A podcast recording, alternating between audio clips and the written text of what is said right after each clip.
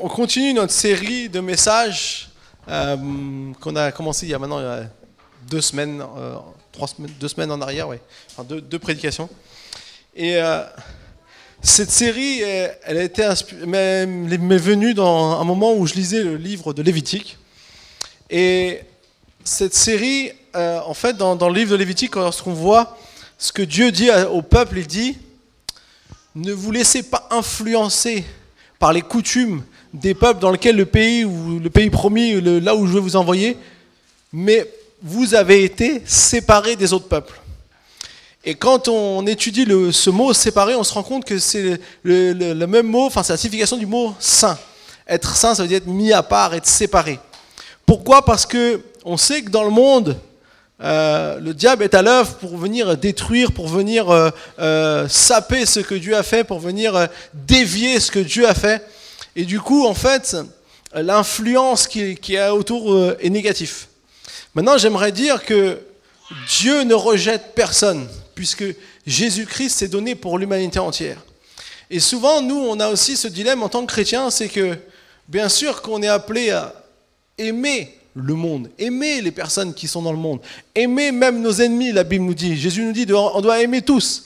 Donc on ne peut pas commencer à sélectionner qui on veut aimer ou qui on ne veut pas aimer. Quand on est chrétien, on ne peut pas sélectionner. Par contre, ce qui est important de comprendre, c'est l'influence que les coutumes, que peut-être les choses du monde peuvent avoir sur ma vie. Et que ces influences, ces coutumes sont...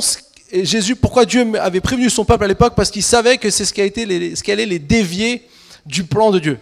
D'ailleurs, si vous lisez le livre de Josué, vous allez vous rendre compte qu'à un moment donné, par manque de vigilance, eh bien, ils vont, ils vont euh, prendre, euh, intégrer un peuple qui va être source de choses négatives et qui va dévier beaucoup le, le peuple d'Israël à, plusieurs reprises. Et d'ailleurs, ils sont sans cesse en train de revenir. Et je crois que euh, le privilège qu'on a avec Jésus-Christ, c'est que Jésus a, vraiment donné des, une promesse de, la vie qu'il veut qu'on puisse vivre déjà sur la terre. Vous savez, les promesses pour lorsqu'on sera plus de ce monde, la vie éternelle. Mais la vie éternelle, elle commence dans ce, dans ce monde. Elle commence aujourd'hui. Et nous avons le privilège d'avoir un Dieu qui a des promesses pour nous de vivre une vie euh, où euh, les, les, choses qu'il recommande sont source de bénédiction pour notre vie. Et c'est pour ça qu'au travers de cette série que j'ai intitulée euh, Une vie différente, c'est pas que nous on se croit supérieur aux autres, c'est pas que nous on veut être, vous savez, ceux qui sont dans leur coin euh, comme un clan, ou, mais qu'on ait conscience qu'il y a une séparation dans les choses peut-être que le monde fait, mais que Dieu nous dit dans sa parole, et que nous voulons suivre sa parole. Non pas pour nous croire supérieurs, mais parce qu'on est sûr et certain qu'il y a une promesse de bénédiction qui s'attache à suivre sa parole. Amen. Alors pose la question à ton voisin, veux-tu vivre une vie différente? Alors on a vu déjà deux thèmes. La soumission à l'autorité, ça c'est génial, hein, hein C'est super. Hein la fidélité, dimanche dernier. L'importance de la fidélité, comment la fidélité ben, est une force pour nous dans nos relations. Et cette, cette, cette, semaine, on va voir un nouveau thème. Mais avant, je voudrais juste l'introduire. Et je voudrais poser une question. Est-ce que tu te souviens du jour où tu as fait le cadeau, euh, le plus beau cadeau que tu fait pas forcément le plus cher, mais celui qui t'a demandé le plus d'investissement, euh, qui était le plus cher à ton cœur, qui était vraiment euh, là où, tu as mis en fait tout ce que tu avais. Est-ce que tu te souviens de ce jour où tu as fait ce cadeau qui était vraiment important? Où j'ai envie de dire le prix, le temps passé pour pouvoir le choisir, tout ça, ça, ça compte pas parce que ce qui compte c'est faire ce cadeau. Est-ce que tu te souviens? Est-ce que vous vous souvenez? Alors là, je vois les gens qui commencent à chercher, ça fume dans les neurones. Bah moi, pour moi personnellement, vous allez me dire, c'est c'est pas très original, mais c'était le jour où j'ai choisi la bague de fiançailles de ma future femme. Je l'ai tellement attendu, pour ceux qui me connaissaient ici depuis longtemps à choisir roi, ils savent que j'ai tellement attendu que ce jour-là, c'était quelque chose de spécial. Et je me souviens, lorsque je suis parti chercher, on va chez le bijoutier et vous regardez l'étalage, souvent l'étalage, il n'y a pas un, toujours tout de suite quelque chose qui vous plaît. Alors, il vous sort un, un catalogue. Et alors là, il y en a des bagues, des bagues, tellement qu'on sait même plus ce qu'on veut. Et puis on se dit, mais qu'est-ce qui va vraiment lui faire plaisir? Qu'est-ce qui va vraiment être euh, la bague de ses rêves? Alors, des fois, c'est vrai qu'on réfléchit à plein de choses, on regarde à plein de choses. Et puis, une fois qu'on a choisi, ben, il faut être astucieux parce qu'il faut connaître euh, une certaine petite dimension. Et bien sûr, comme tout ça se fait en, secret, il faut euh, faire l'inspecteur, l'inspecteur qui va réussir à trouver, mener l'enquête pour trouver exactement la taille qu'il fallait. Et là, donc, euh, il faut souvent avoir des complices. Moi, j'ai eu des complices avec ma future belle-sœur, d'ailleurs, qui va se marier. Et on a, on a pu trouver exactement, et donc on l'a fait faire pour que quand le jour où j'allais lui offrir, ça allait aller directement sur son doigt, ça allait être parfait. Et je me souviens de, euh, je pense même peut-être que c'est un des cadeaux les plus chers que j'ai acheté. Et euh, en fait, au-delà de ça, c'était toute l'implication. Tout ce qui compte, c'est faire plaisir. Et ça, c'est quelque chose de très important. Et moi, je crois que lorsqu'on est un, chrétien, on, montre au travers de, ce qu'on est, de ce qu'on fait, combien aussi euh, euh, peut-être certaines personnes ont de la valeur pour nous au travers de la générosité. Je crois que la générosité fait partie de quelque chose. Quand on, est, quand on veut faire un cadeau, faire plaisir, on est généreux en tout pas que en argent, mais aussi dans l'implication qu'on met dans, un cadeau. Et je crois que la, générosité est vraiment une des valeurs qui est importante. Et la réalité, c'est que dans le monde d'aujourd'hui, euh, on est plutôt centré sur nous que euh, se faire des cadeaux. Vous vous souvenez maintenant, après Noël, ils disent euh, eBay fait son record parce que on revend tous les cadeaux euh, qu'on a eu à, Noël parce qu'on préfère finalement avoir de l'argent pour s'acheter nous ce qu'on veut. En fait, on, est, on est, il y a, toute une dimension où indirectement, alors je dis, dis pas que c'est mal de faire ça hein, si on n'a pas le cadeau qu'on a voulu, c'est pas ça que je veux dire, mais dans le sens que souvent en fait on est, on est, on est tellement focalisé sur nous que parfois on n'est plus dans cette dimension de générosité. Ou de la même manière, euh, euh, parfois on est, pris par toutes sortes de choses, des, des, des inquiétudes pour nous-mêmes, qui nous bloquent parfois de développer la générosité. Et moi je me suis rendu compte que finalement la générosité, c'est quelque chose vraiment qui, on n'est pas né avec.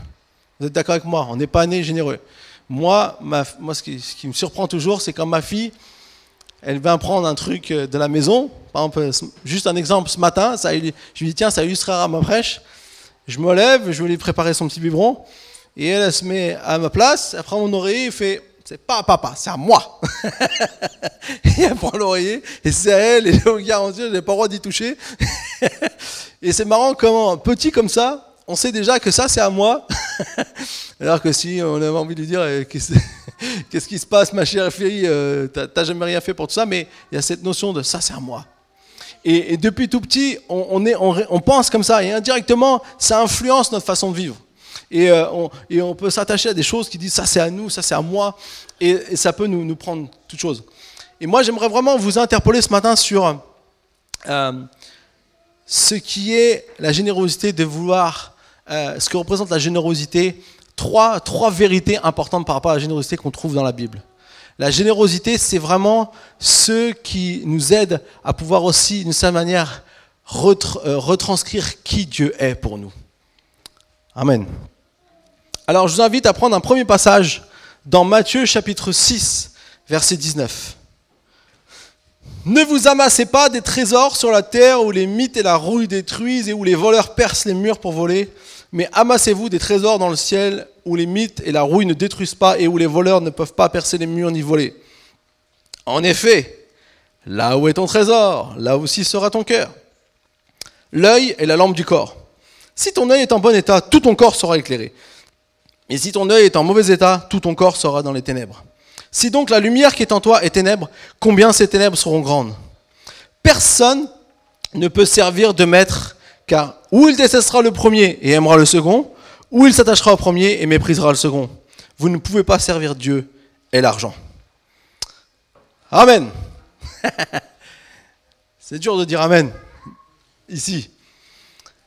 En fait, dans la générosité ici, dans, ce discours, euh, ce passage m'a toujours beaucoup interpellé parce que euh, j'ai tendance à le voir d'une certaine manière, et je crois que Dieu a voulu me montrer aussi euh, comme d'autres manières. Ce que j'ai retenu dans ce passage, là, à peu près, on pourrait dire, il y a trois paragraphes importants.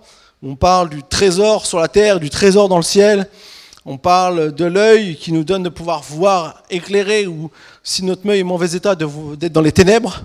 Et puis il nous parle d'avoir, on ne peut pas avoir deux maîtres. Soit on a un maître, c'est Dieu, soit on a un maître, c'est l'argent.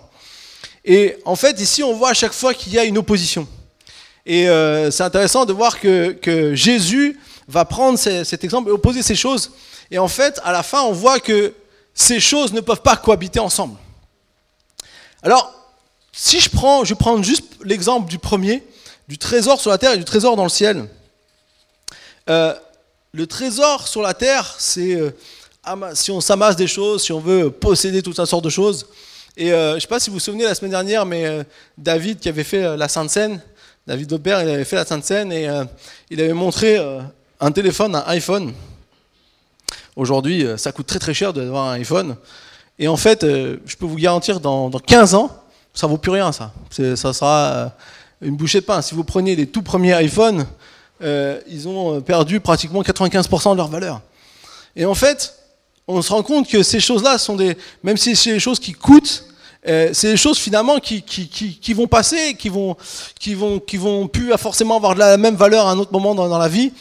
Et c'est comme si un jour vous achetez une voiture toute neuve, vous êtes tout content parce que vous avez une voiture toute neuve, et puis, 15 euh, ans plus tard, ben, elle code plus à l'Argus, et puis, euh, et puis donc elle vaut presque plus rien. Pourquoi? Parce qu'elle est usée, parce et les choses donc finalement perdent, perdent leur valeur. Et donc, on voit ici que euh, il parle du trésor sur la terre et du trésor dans le ciel. Et moi, souvent, j'associe le trésor dans le ciel à toutes les bonnes œuvres que je veux faire. Hein, vous êtes d'accord? Trésor dans le ciel, on a tendance à voir tout ce que je fais de bien sur la terre va m'accorder un trésor dans le ciel. C'est comme si j'aurais ma récompense dans le ciel. J'aurais un trésor dans le ciel parce que j'aurais fait plein de bonnes choses. J'aurais aidé des personnes, j'aurais fait toutes sortes de choses. Et finalement, je pense que c'est peut-être vrai en partie, mais si on regarde bien à ce que Jésus veut dire ici, je pense que Jésus, il ne parle pas seulement de choses, entre guillemets, qu'on pourrait appeler spirituelles, mais il parle de choses bien plus concrètes. Parce que j'ai regardé dans la Bible où, à un autre moment, on trouve cette idée de trésor dans le ciel. Et vous savez, on le retrouve seulement dans une autre histoire. C'est l'histoire du jeune homme riche. Quand Jésus lui dit, il voit, on va lire dans Luc 18, 22. On va lire Luc 18, verset 22. Luc 18, verset 22. Il dit, après avoir entendu, Jésus lui dit, il te manque encore une chose. Vends tout ce que tu as, distribue-le aux pauvres, et tu auras un trésor dans le ciel.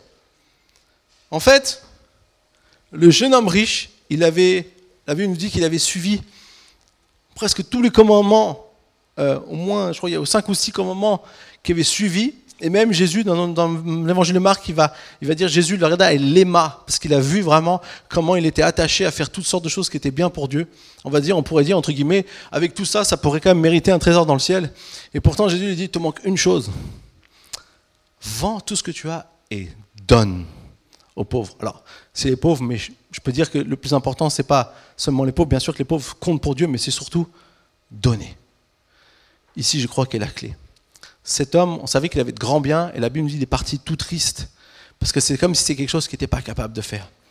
En fait, pour avoir un trésor dans le ciel, il ne faut pas amasser comme sur la terre. Hein, pour avoir un trésor sur la terre, il faut amasser des choses. On amasse, on, il y en a qui, ont même, qui se font même des trucs en or, qui ont des lingots d'or, qui croient qu'avec tout ça, ça y est, leur vie assurée, ils, ont, ils possèdent plein de choses. Je reprends l'exemple de David la semaine dernière, il nous a dit que euh, les, iPhones sont vendus plus d'un milliard de fois dans le monde. Sauf que le fondateur de, cette entreprise s'appelait Steve Jobs, qui, était un, d'ailleurs, il, était un échec scolaire quand il était jeune. 53 bah, ans, il est mort. Et il était très très riche. 53 bah, ans, il est mort. Et à 53 ans, on peut encore faire plein de choses. Mais lui, il est décédé. Alors, on ne va pas le juger lui, mais juste pour vous montrer que même si on est très très riche, ça peut partir du jour au lendemain. Et c'est pas ça qui, pas ça qui compte. Mais ici, ce que j'aimerais vous dire, c'est que le trésor dans le ciel, c'est aussi le fait d'être généreux. Et la générosité, la première chose que j'aimerais dire, la générosité me rappelle qui je sers. Dieu Tout-Puissant a été celui qui a été le plus généreux. Il a offert son Fils Jésus-Christ au monde entier. Il a montré la générosité. Et lorsque je suis serviteur de Christ, lorsque Dieu est mon maître, alors je suis appelé à être généreux. Ça fait partie de l'ADN d'un chrétien. C'est c'est pas quelque chose de, on va dire de, entre guillemets euh, euh, en plus. Vous savez comme les voitures, ils ont des options. Il y en a qui sont de base, puis il y en a qui ont des options supplémentaires. Et euh, on aime bien, nous les, hommes, avoir les options supplémentaires. C'est plus important que, que juste avoir la base. Hein. Nous, quand on achète une voiture, on veut les options. Le cuir, euh, tout, bien, bien, toute option. On est tout fiers de dire, j'ai une voiture toute option. En fait, avec les chrétiens, il n'y a pas d'option supplémentaire.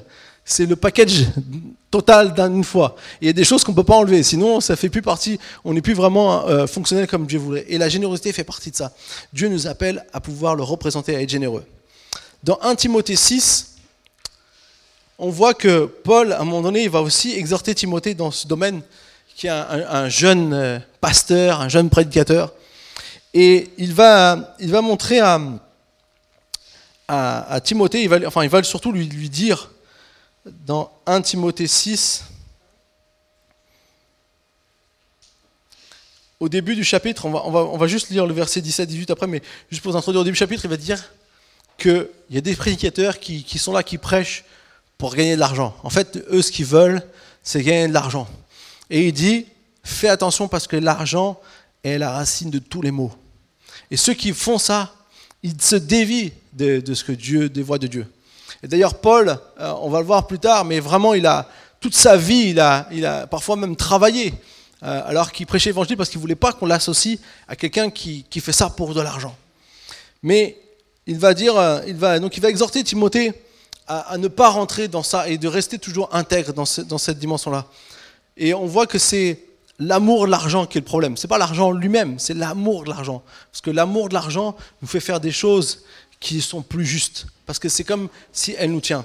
Et il dira ensuite, donc il va exhorter aussi les, les riches, et il dira, donc il dira à, à Timothée au verset 17, aux riches de ce monde, ordonne de ne pas être orgueilleux et de ne pas mettre leur espérance dans des richesses incertaines, mais dans le Dieu vivant qui nous donne tout avec abondance, pour que nous en jouissons.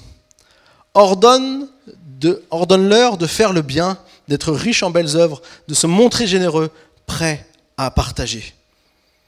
Ils s'assureront ainsi un guise de trésor, de bonne fondation pour l'avenir, afin de saisir la vie éternelle.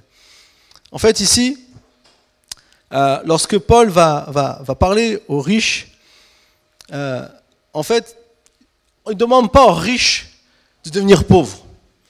C'est pas ça qu'il demande ici.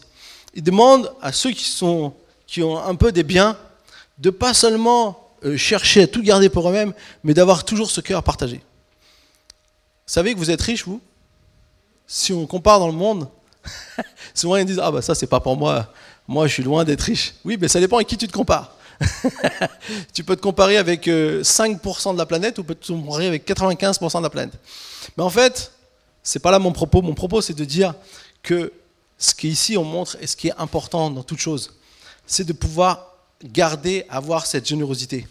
De ne pas mettre mon espérance dans des richesses, dans des choses qui pourraient euh, euh, me, guider dans la vie.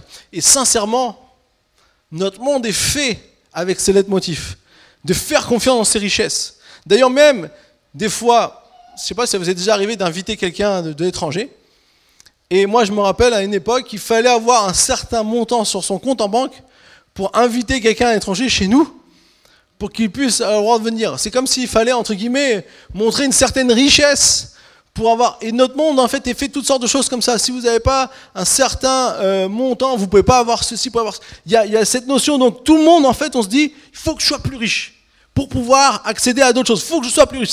C'est comme une façon de penser qui nous influence dans le monde. Mais Dieu nous dit nous ne devons pas être notre espérance dans ces choses-là, mais dans le Dieu vivant, tout puissant, qui donne tout avec abondance pour que nous puissions en jouir. Vous savez, Dieu, il n'est pas contre le fait que vous pouvez, euh, entre guillemets, jouir de bonnes choses. Moi, je remercie Dieu parce que bientôt, je vais déménager, je vais avoir un nouvel appartement plus grand. C'est pas vraiment du luxe, mais en tout cas, c'est un cadeau de Dieu. Et je le prends comme un vrai cadeau de Dieu. Je le prends comme Dieu, une vraie bénédiction de Dieu, parce que je sais que euh, peut-être d'autres personnes galèrent. Et parfois, euh, on ne sait pas. J'ai un ami en ce moment, il sait qu'il doit partir fin août, parce qu'il a vendu son appartement, mais il n'a pas assez d'argent, parce que euh, dans, leur, dans, leur, situation familiale, ils n'ont pas assez d'argent pour acheter un autre appartement, donc ils vont être obligés de louer. Et pour l'instant, à chaque fois, on leur dit, votre dossier n'est pas assez conséquent pour que vous puissiez louer ce qu'ils ont envie de louer. Et du coup, ils se trouvent dans une situation terrible. Et j'aurais partagé, je vous dis, vous savez, Dieu sera là. Parce que Dieu est toujours présent.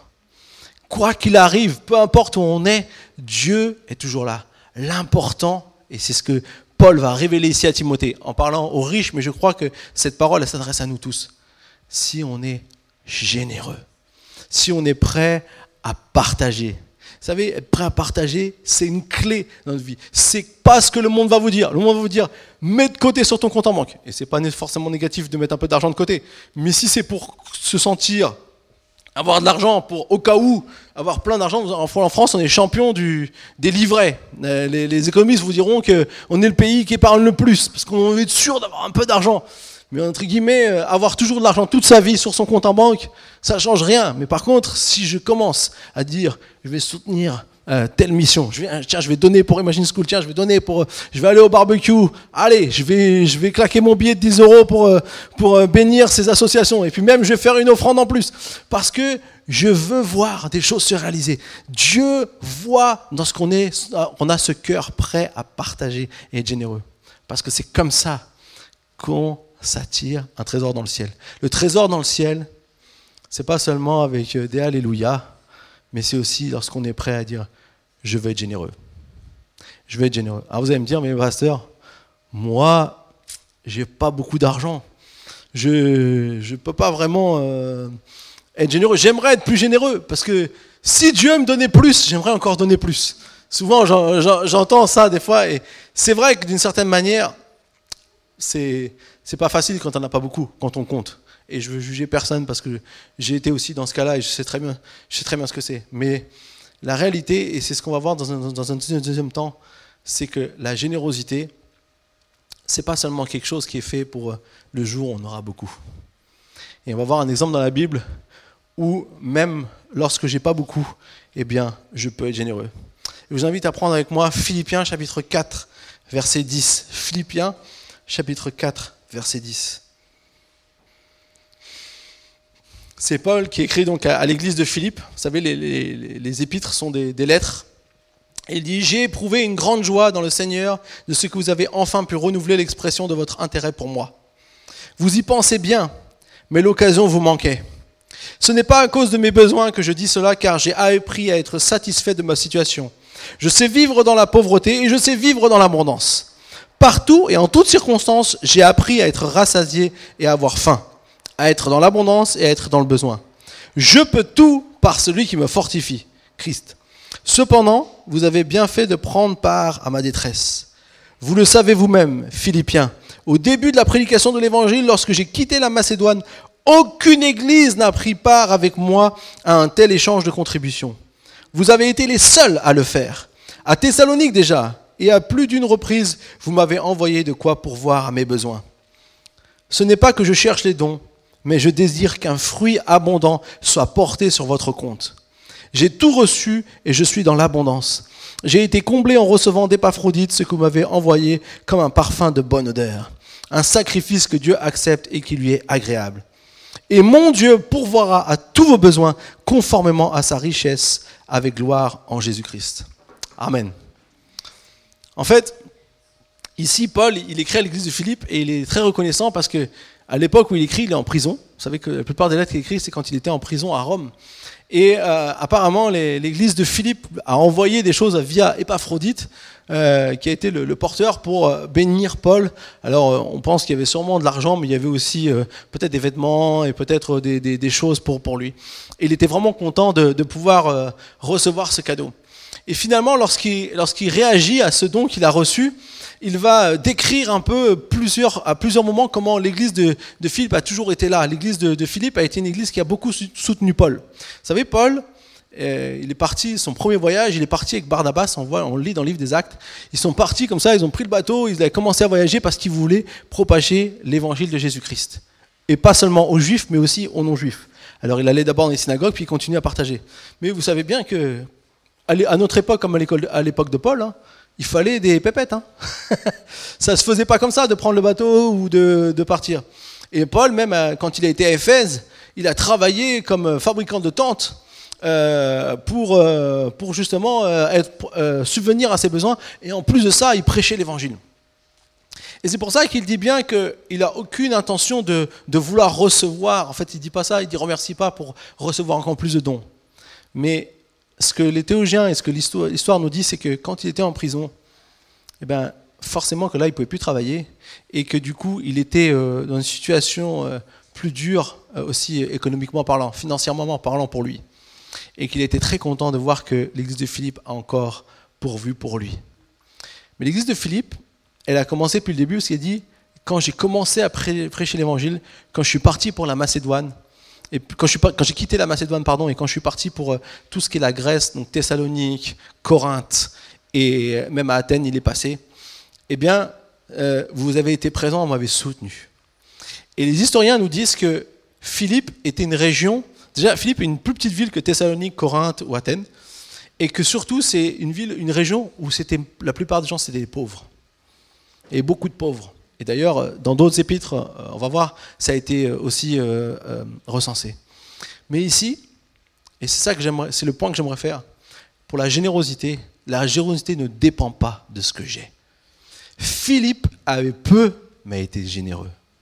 Et ça, c'est une clé que j'aimerais vraiment vous donner pour votre vie trop souvent dans notre esprit, on pense, je n'ai pas assez pour être généreux.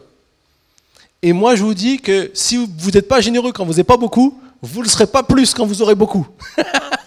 Parce que souvent, c'est quelque chose qui se développe. C'est un choix, c'est une façon de vivre. C'est, c'est quelque chose que Dieu nous invite. C'est un exemple à suivre. Et bien sûr que on ne vous demande pas une performance de donner beaucoup. Mais rappelez-vous ce que Jésus a dit de cette petite veuve qui, avait donné quelques petites pièces dans le tronc. Il a dit, elle a donné beaucoup plus que les autres. Elle était beaucoup plus généreuse que tous les autres qui ont donné beaucoup d'argent. Parce qu'elle a donné. Cette petite veuve avait déjà, elle connaissait, elle était généreuse parce qu'elle savait qui était son Dieu et elle voulait suivre l'exemple de son Dieu. Je suis sûr qu'elle était dans son cœur. Elle a dit, j'ai presque plus rien, mais je vais quand même le donner pour Dieu parce que il est venu mettre dans le tronc. Et même si ça faisait pas fait une grande différence au niveau argent, ça a fait une grande différence pour Dieu, pour Jésus, dans son cœur. Et moi, j'aimerais vraiment vous convaincre ce matin que, comme l'église de Philippe, la générosité commence même quand j'ai pas beaucoup. Et souvent, c'est là où on est testé. C'est là où Dieu nous enseigne aussi ces choses-là. Et très souvent, dans, le monde chrétien aussi, je vois des gens qui ont, beaucoup, beaucoup de, de biens dans le monde chrétien et qui sont fidèles au Seigneur. Tout le temps, j'ai vu que ce sont des gens très, très généreux. Parce que souvent, ils ont commencé quand ils n'avaient pas beaucoup, et, Dieu a été fidèle avec eux, et ils ont continué. Alors, ce n'est pas 100% vrai, mais je, connais beaucoup d'histoires de personnes qui ont réussi, aussi que ce soit avec des entreprises, et qui sont vraiment d'une grande générosité pour l'œuvre de Dieu. Et personnellement, euh, je l'ai expérimenté quand je me suis retrouvé étudiant en Australie. C'est là où Dieu, je pense, a façonné en moi la générosité. Quand je suis parti, je suis parti avec euh, pas grand chose. Je me suis même inquiété. Je me dis, euh, je vais jamais réussir à tenir mon année avec ma, petite bourse que j'avais réussi à économiser, je crois, à peu près 7000 euros. Et puis, euh, il y a, entre le billet d'avion, euh, les, visas et tout ça, et je pense qu'il y en a déjà au moins 3 ou 4 qui sont partis, et les livres et tout ça. Et donc, du coup, je me suis dit, voilà, comment je vais faire? Et, et c'est là que Dieu m'a mis au défi, en même temps, de quand j'étais à l'église là-bas, il m'a dit, qu'est-ce que tu vas donner pour moi? Je dis, Seigneur, je suis déjà en train de me voir comment je vais survivre. Et toi, tu me demandes de, donner en plus à l'église. Et en plus, j'ai dit à Dieu, mais l'argent que j'ai économisé, j'ai déjà donné ma dîme dessus. Donc, je ne devrais pas redonner une deuxième fois ma dîme.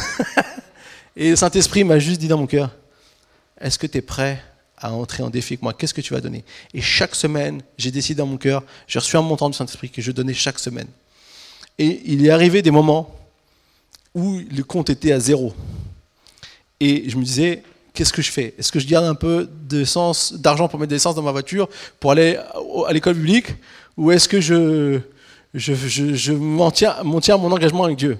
Alors, il y avait un petit combat intérieur. Je peux vous dire, celui qui dit qu'il n'y a pas de combat intérieur, je vais chasser un esprit de mensonge sur lui, parce que c'est pas vrai. Mais ce qui compte, c'est la finalité. Et donc, du coup, j'étais là, j'avais un combat intérieur, et je me dis, non, garde tes sous, ça va pas, t'es fou là, tu, comment tu vas, tu peux pas te déplacer, tu vas pas dire, euh, je vais pas à l'école publique, ça se fait pas. Et puis, euh, et un me dit, fais-moi confiance, fais-moi confiance. Et la bataille, elle est là, et le cœur, il est tiraillé. Et je dis, bon, ok, je suis engagé avec Dieu, je donne. Je donne le dimanche, Franchement, j'avais vidé le compte, il, restait 3 dollars, 3 euh, euros, il restait 5 dollars australiens, 3 euros sur le compte, terminé. Et là-bas, en Australie, vous n'êtes pas en négatif. en France, des fois, on abuse un peu du négatif, mais là-bas, c'est zéro, c'est zéro. Enfin, pour mon type de compte, c'est zéro. Donc, du coup, euh, c'était tout, j'avais plus rien. Et donc, j'ai dit, OK, Seigneur. Et je me rappellerai toujours, le lundi, c'était journée studieuse, j'ai révisé. Et le mardi matin, je décide, avec le peu d'essence qui me reste, d'aller à une réunion de prière à 6 h du matin. Qui connaît que les réunions de prière à 6 h du matin sont géniales hein? Qui est d'accord? Ah, il y a moins de mains qui se lèvent. Ah, Stéphane Des fois, nous aussi, on se retrouve pour, tôt ici. Mais en tout cas, euh, je vais à la réunion de prière à 6 h du matin. Et à la fin de la réunion de prière, il y a une petite dame âgée qui vient voir. fait Pascal, viens voir. le Seigneur m'a mis à cœur de te donner ça. Et elle me tend une enveloppe remplie de billets. et là, j'ai dit Seigneur, tu m'apprends à être généreux. Tu m'apprends à tenir mon engagement. Tu m'apprends à aller de l'avant. Le Seigneur a toujours une solution. Si ce n'était pas été une enveloppe, ça aurait été autre chose, ça aurait été ce qu'on veut. Je peux vous garantir, mettez Dieu au défi dans ce domaine-là aussi. Et surtout, ne dites pas, j'ai pas assez. C'est un mensonge du diable. Je comprends que ça fait peur. Je comprends que ça nous angoisse. Ça, c'est normal. Vous n'allez pas à vous sentir coupable. C'est normal que quand on se dit j'ai presque plus rien, mais quand on se met Dieu au défi et qu'on lui fait confiance, bien sûr, dans ce que lui veut, ça ne sert à rien de dire je suis ultra généreux et faire n'importe quoi non plus. Il faut une sagesse dans les choses qu'on fait. Mais la réalité, c'est que Dieu est toujours là. Et dans l'église de, Philippe, c'est ce qu'ils ont montré. Et dans 2 euh, Corinthiens chapitre 8, versets 1 à 9, on va voir que justement Paul va reprendre cet exemple de l'église de Philippe, de Corinthiens 8, à partir du verset 1. Il dit Par ailleurs, frères et sœurs, nous faisons connaître la grâce que Dieu a accordée aux églises de la Macédoine, donc c'est l'église de Philippe, au milieu même de la grande épreuve de leur souffrance. Leur joie débordante et leur pauvreté profonde les ont conduits à faire preuve d'une très grande générosité. Je l'atteste, ils ont donné volontairement selon leurs moyens, et même au-delà de leurs moyens. Et c'est avec beaucoup d'insistance qu'ils nous ont demandé la grâce de prendre part à ce service en faveur des saints. Ils ont fait plus que ce que nous espérions, car ils se sont d'abord donnés eux-mêmes au Seigneur, puis à nous, par la volonté de Dieu. Nous avons donc encouragé Tite à parachever chez vous aussi ce geste de générosité, comme il l'avait d'ailleurs commencé. De votre côté, vous avez tout en abondance, la foi, la parole, la connaissance, le zèle à tout point de vue et, pour l'amour, et de l'amour pour nous. Faites en sorte que la même abondance se manifeste dans cet acte de grâce. Je ne dis pas cela pour vous donner un ordre, mais pour vous éprouver la sincérité de votre amour par l'exemple du zèle des autres. En effet, vous connaissez la grâce de notre Seigneur Jésus-Christ, car euh, euh, la grâce de notre Seigneur Jésus-Christ, pour vous, il s'est fait pauvre alors qu'il était riche, afin que par sa pauvreté, vous soyez enrichis. En fait, ici, Paul, il parle à l'église de Corinthe, qui avait à cœur de faire un don pour la collecte qu'il allait amener à l'église de Jérusalem, qui était vraiment dans une grosse difficulté financière. Et donc, il, envoie Tite parce qu'il dit, j'aimerais que vos paroles ne restent pas juste des paroles, mais que ça puisse aussi se transformer en actes. On voit ici que euh, lorsque on n'est pas entraîné non plus à la générosité, c'est pas instinctif c'est pas inné, c'est pas quelque chose qui se fait tout seul. Et donc, même si l'église de Corinthe avait beaucoup plus, il rappelle comment l'église de Philippe, qui avait très peu, s'est engagée aussi à donner. Et à donner parfois même euh, plus que ce qu'ils avaient même promis de donner. Et j'aimerais vous dire aujourd'hui, ce n'est pas du tout une question d'argent ce matin, c'est une question de générosité. En fait, la générosité, c'est ce qui permet de pouvoir aussi comprendre le fonctionnement du royaume de Dieu. Comment Dieu permet aussi que nous puissions expérimenter et vivre la bénédiction de donner. Paul dira ce qu'il a entendu du Seigneur dans Acte 20, il y a plus de joie à donner qu'à recevoir. Et c'est une réalité. Et je vous promets qu'à chaque fois que vous donnez, même bien sûr On ne se vante pas de ça. La Bible dit que ce n'est pas quelque chose dont on se vante. Mais à chaque fois qu'on donne, que ce soit pour euh, une œuvre, que ce soit pour l'Église, que ce soit pour une personne qu'on voit en difficulté, à chaque fois qu'on a ce souci de donner, il y a une bénédiction qui coule. Il y a quelque chose qui se passe, il y a, une œuvre qui se fait. Et Dieu, c'est cette manière-là qu'il voit comment nous aussi on peut expérimenter sa bénédiction pour notre propre vie. Le monde nous dit économise, garde, amasse, euh, progresse. Et tout le monde vise de grandir et d'avoir un certain montant pour être bien, pour être tranquille.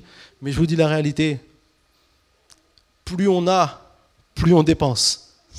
C'est ce qu'ils vous disent pas quand ils vous disent d'amasser. Plus on a, plus on dépense. Eh, une statistique était venue, les anciens joueurs de foot, beaucoup finissent très pauvres.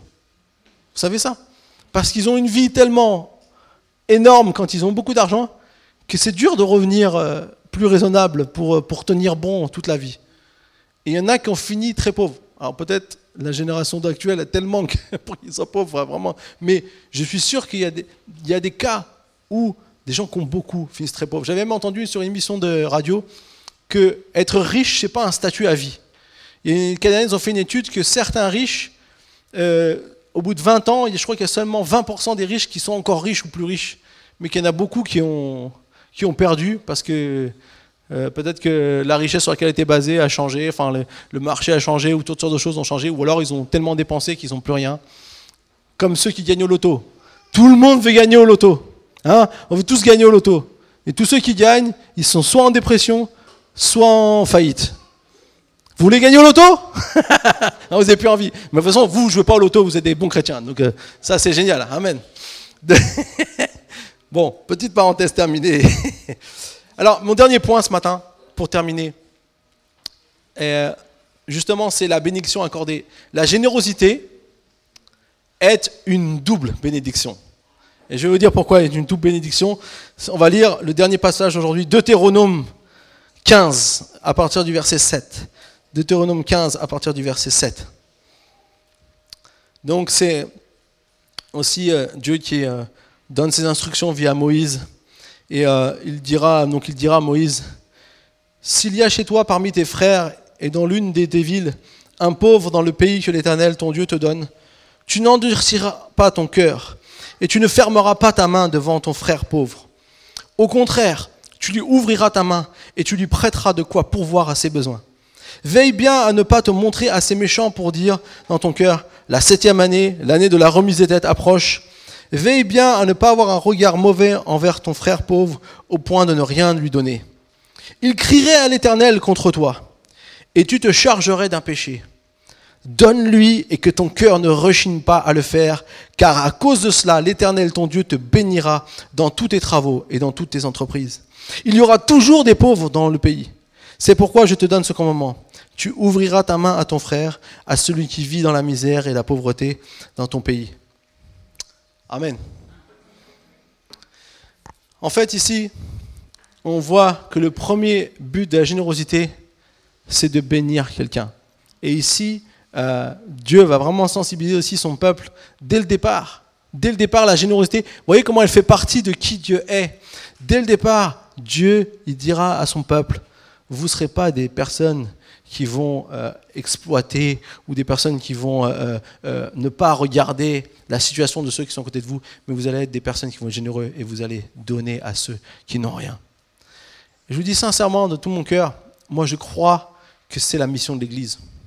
C'est la mission de l'Église. Les, églises qui ne font pas attention à ceux qui sont dans le besoin, pour moi, il manque quelque chose il manque quelque chose à la mission que Dieu nous a donnée. L'Église est là pour venir en aide à ceux qui sont en besoin.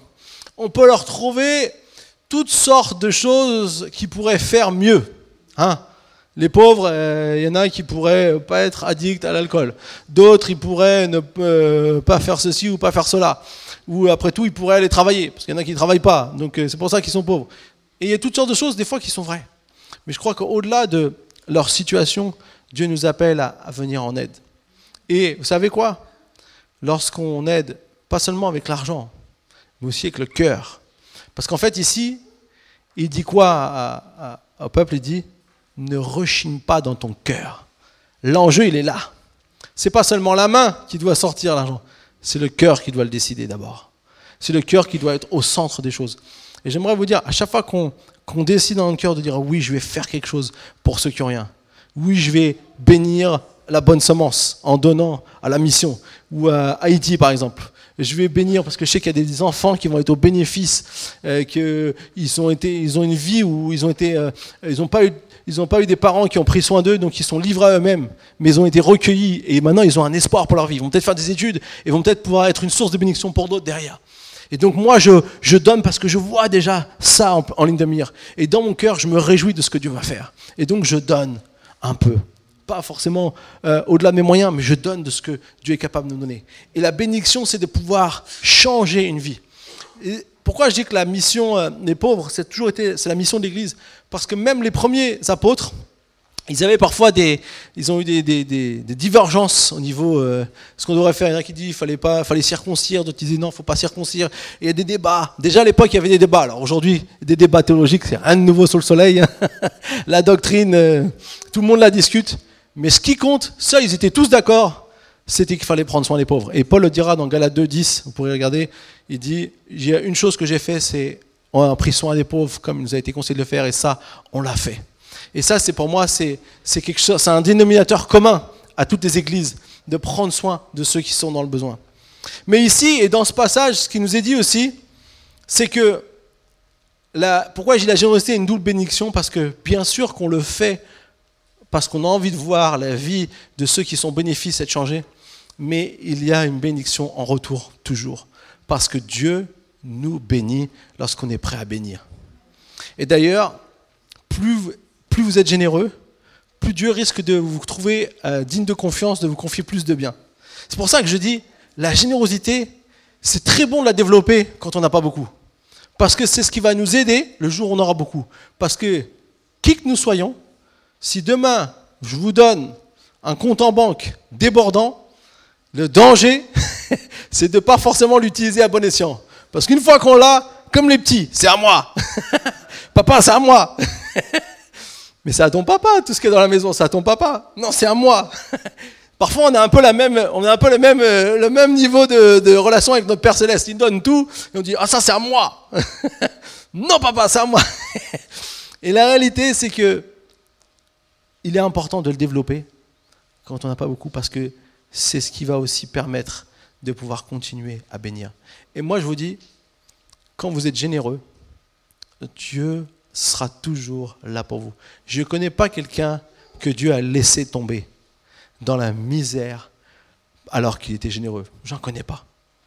J'en connais beaucoup qui disent J'aimerais bien donner, mais je peux pas. Et qui parfois sont dans des combats. Et je veux juger personne, mais sincèrement, c'est souvent, c'est souvent ce qu'on entend. Et lorsque je suis prêt à faire un effort, à partager le peu que j'ai, comme la, la veuve qui a partagé avec Élie, il dit, fais-moi manger. Et on pourrait penser, hein, quand on lit le premier passage, on dit, attends, le, prophète de l'Éternel va demander à une veuve qui a presque plus rien à manger pour elle et son fils, fais-moi manger d'abord et puis tu mangeras après. et, si la veuve avait refusé, et si la veuve avait dit après tout, elle aurait été dans son bon on aurait, on aurait compris. Mais elle l'a fait et Dieu a toujours pourvu et a toujours pu faire manger. Pourquoi? Parce qu'il y, a une bénédiction en retour lorsque je suis prêt à être généreux, même quand j'ai pas beaucoup. Et c'est ça, la générosité, c'est une double bénédiction. Et j'aimerais vraiment vous encourager à développer ça dans votre vie. Croyez que Dieu va être là avec vous. Et Dieu verra vos petits pas. On ne devient pas tout de suite très généreux. Ça se fait par étapes. Déjà, il faut commencer à, dire, OK, j'ai pas beaucoup, mais je vais donner un petit peu pour le Seigneur. Mettre à part ce qui revient au Seigneur et de pouvoir donner. Et puis, donner, peut-être si on voit quelqu'un qui est dans le besoin, même un petit quelque chose, partager un petit peu parfois de la nourriture qu'on a, et Dieu va nous bénir. Amen.